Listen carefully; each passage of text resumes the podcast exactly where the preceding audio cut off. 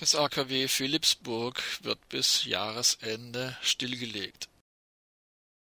Entsprechend dem im Jahr 2011 verkündeten sogenannten schwarz-rot-grün-gelben Versprechen eines Atomausstiegs steht nun zum Jahresende die dritte von insgesamt neun Reaktorstilllegungen an. Ob die übrigen sechs Schritte zum Atomausstieg tatsächlich bis Dezember 2022 realisiert werden, ist derzeit noch völlig offen. In den vergangenen acht Jahren wurde das AKW Grafenrheinfeld am 26. Juni 2015 und Block B des AKW Gundremmingen am 31. Dezember 2017 stillgelegt. Nun soll als dritter Atomreaktor der zweite und letzte des AKW Philipsburg zwischen Karlsruhe, Heidelberg und Mannheim in den kommenden Tagen folgen. Block 2 des AKW Philipsburg ging am 17. Dezember 1984 in Betrieb, hat nun also insgesamt 35 Jahre hinter sich. Atomkraftwerke dieses Typs wurden von den Konstrukteuren für eine Betriebszeit von 20 bis 25 Jahren ausgelegt in den vergangenen acht Jahren wurde von den vom pseudogrünen Ministerpräsidenten Winfried Kretschmann geleiteten sogenannten grün-roten und grün-schwarzen Landesregierungen keinerlei Anstrengungen unternommen, die Stilllegung im Sinne der Sicherheit der Bevölkerung durchzusetzen oder den jährlichen Tribut an toten Kindern, die durch Leukämie sterben, zu stoppen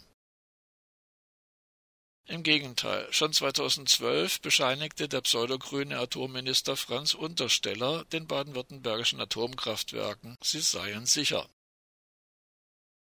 Auch nach dem 2016 aufgedeckten Skandal gefälschter Prüfprotokolle, in denen nachweislich mindestens drei Mitarbeiter des Atomkraftwerks verwickelt waren, segnete Untersteller den Weiterbetrieb des Meilers ab.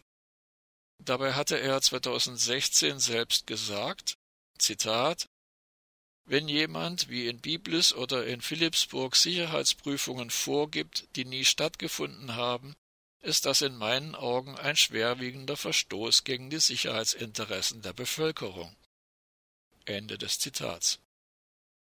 Doch das Richtige sagen und das Gegenteil tun war schon vor 2011 das hervorstechendste Merkmal der Pseudogrünen um Winfried Kretschmann.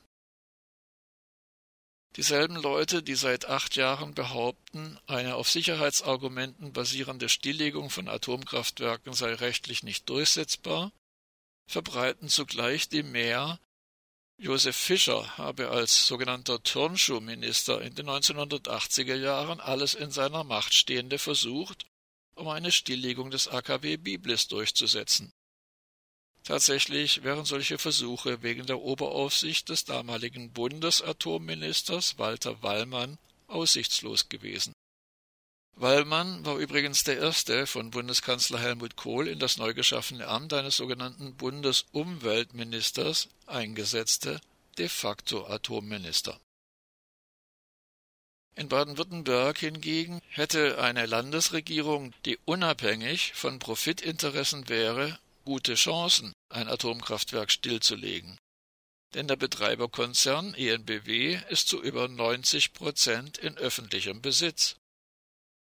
Diese Konstellation wurde beispielsweise dazu genutzt, um der früheren Bundesvorsitzenden der Pseudogrünen, Gunda Röstl, unmittelbar nach der Landtagswahl 2011 einen Aufsichtsratsposten bei ENBW zu verschaffen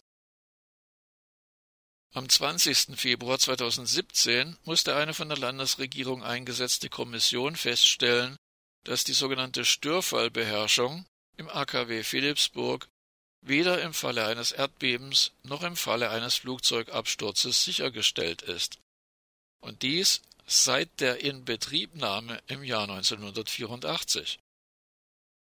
Sicherheitsingenieure hatten festgestellt, dass die vierfache Absicherung des Reaktorblocks ausfallen kann. Doch auch hiernach segnete Franz Untersteller den Weiterbetrieb des AKW Philipsburg ab. Offensichtlich interessiert es Untersteller auch nicht, dass seit einer vom Bundesamt für Strahlenschutz im Jahr 2007 in Auftrag gegebenen Untersuchung feststeht, dass im Umkreis deutscher Atomkraftwerke Kinder signifikant häufiger an Leukämie erkranken. Spätestens seit 2015 ist auch nachgewiesen, dass die Brustkrebsrate bei Frauen im Bereich um Atomkraftwerke signifikant erhöht ist. Die Zahl an Leukämie sterbender Kinder wird auch im kommenden Jahr im Dreieck zwischen Karlsruhe, Mannheim und Heilbronn nicht schlagartig absinken. Denn durch Radioaktivität verursachte Leukämie weist eine Latenzzeit von vier Jahren auf.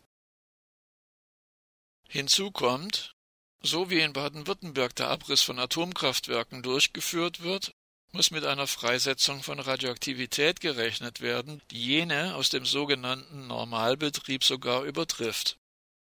Atomenergie wird also auch in Baden-Württemberg noch für viele Jahre für Tote sorgen. Auch wenn nach der versprochenen Stilllegung von Block 2 des AKW Neckar-Westheim ab Ende 2022 im sogenannten Ländle kein AKW mehr in Betrieb sein sollte